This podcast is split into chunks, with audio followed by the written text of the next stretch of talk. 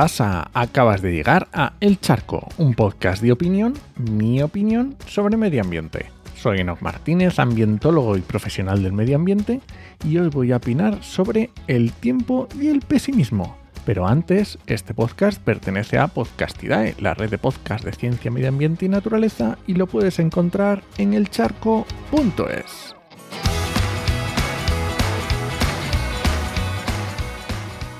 Vaya, ya me estoy acostumbrando a esto de los charcos express de 5 minutos y me resulta raro hacer guiones más largos. Pero hoy te traigo un tema recurrente para mí. Cada par de meses toca, para que no se nos olvide, y no entremos en espirales destructivas. Y es que en el mundo ambiental o de las personas que nos preocupa el medio ambiente, es muy común el pesimismo. Sí, el pesimismo como forma de vida, el pesimismo como respuesta a todo. Seguro que te has encontrado personas que cuando se plantea un problema, cuando se busca una solución, lo único que aportan es pesimismo. Y en el mejor de los casos aportan algo, pero desde la desesperanza y desde la visión de que todo lo que hagamos va a ser insignificante en relación a lo que queda por hacer o en relación con el problema que estemos buscando solucionar. Esto, como decía, lo he criticado muchas veces, sobre todo en el caso más evidente que me parece para mí que es el colapsismo, pues es una visión que ha arraigado bastante y que incluso ha llegado a convertirse en un consenso para mucha gente, aunque para nada esté demostrado o consensuado. Quiero decir, hay muchas personas que ya han asimilado, que ya han dado por sentado que el sistema actual va a reventar. Llama el sistema ese, llámalo capitalismo, llámalo sistema occidental, llámalo sociedad de consumo, pero está claro que no puede continuar. Y bueno, seguro que hay cientos de papers científicos diciendo que es así y reflejando las, las costuras que se están rompiendo, y los grandes problemas y burbujas que existen, pero sinceramente me los tomo como a los economistas, capitanes a posteriori, que aciertan una vez que ha sucedido las cosas.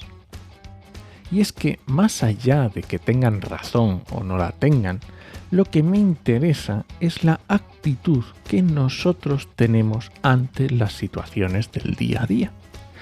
Y como dice el final de una miniserie que he terminado hace poco, que, se llama 221163 y que me gustó, dice, no pedimos esta sala ni esta música, pero como estamos aquí, bailemos.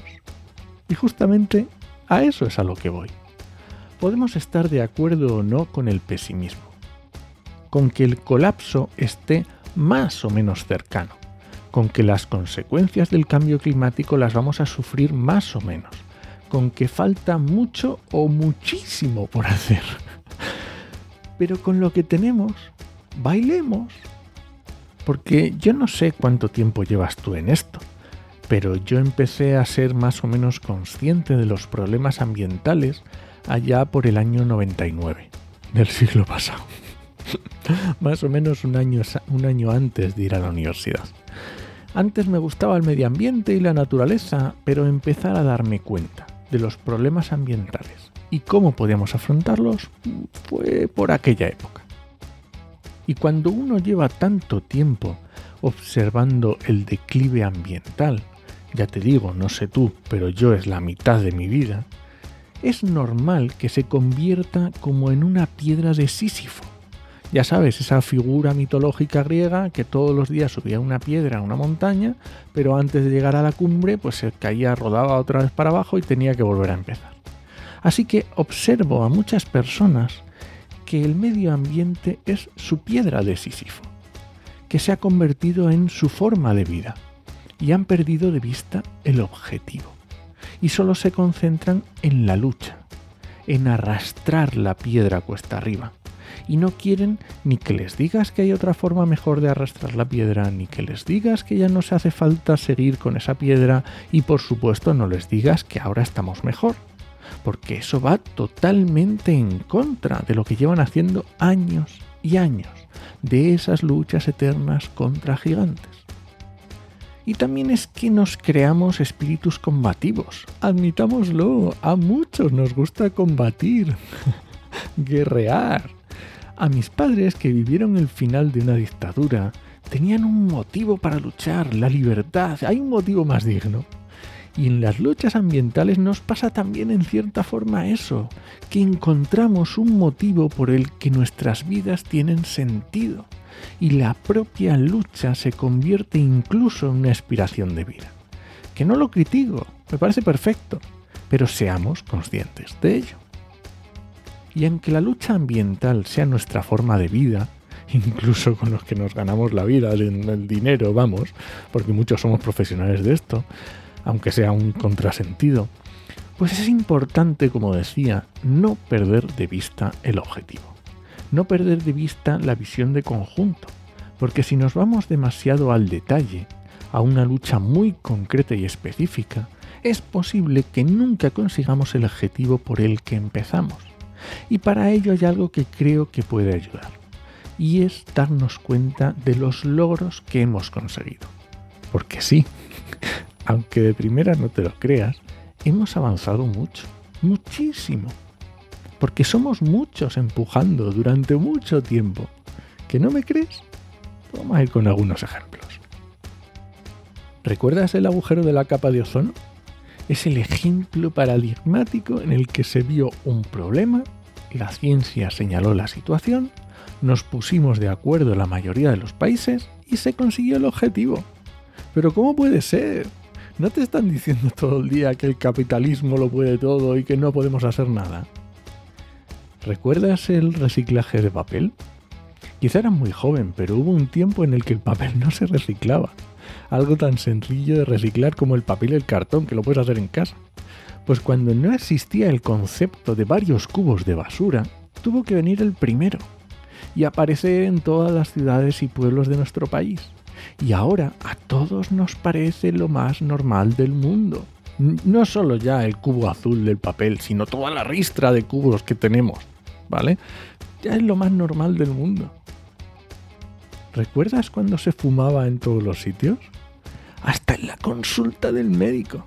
Y aunque te parezca más un problema de salud, era un problema de contaminación. Y fue necesario un cambio social. Y hoy en día, si entras en un bar o un restaurante y huele a humo, te parece raro. Pero yo viví una época que salías de fiesta y al volver tenías que dejar la ropa colgada en la terraza para no atufar la casa a tabaco. ¿Recuerdas cuando nadie sabía qué era el cambio climático? Bueno, de hecho al principio le llamábamos calentamiento global y lo primero que pensaba la gente cuando se lo intentabas explicar es que la, la Tierra se iba a freír. Bueno, sí, pero ya vemos que es algo un poco más complejo. Y a día de hoy no te encuentras a nadie que no sepa qué es el cambio climático o cómo combatirlo incluso. No te encuentras en un telediario que no tenga alguna noticia relacionada. No hay meteorólogo que no diga el tiempo y no lo nombre. ¿Recuerdas cuando las energías renovables eran magia?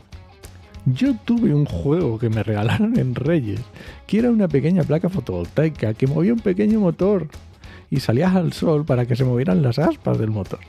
Y tenía un pequeño horno refractario con el que conseguía servir agua.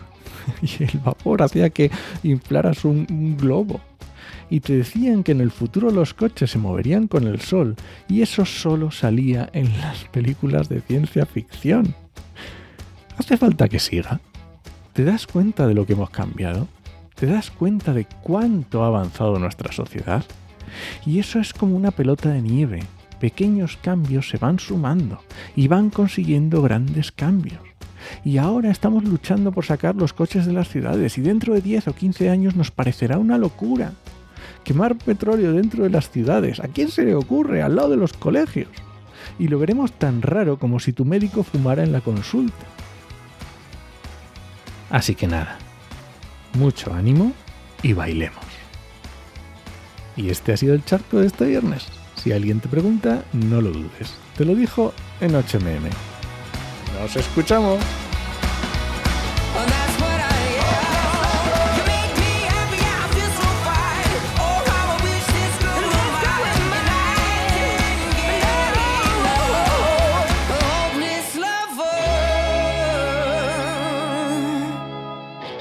¡Al loro! ¡Que no estamos tan mal, hombre! Tenía otra referencia viejuna, que era la canción de cómo hemos cambiado de presuntos implicados. Pero no sé qué era peor.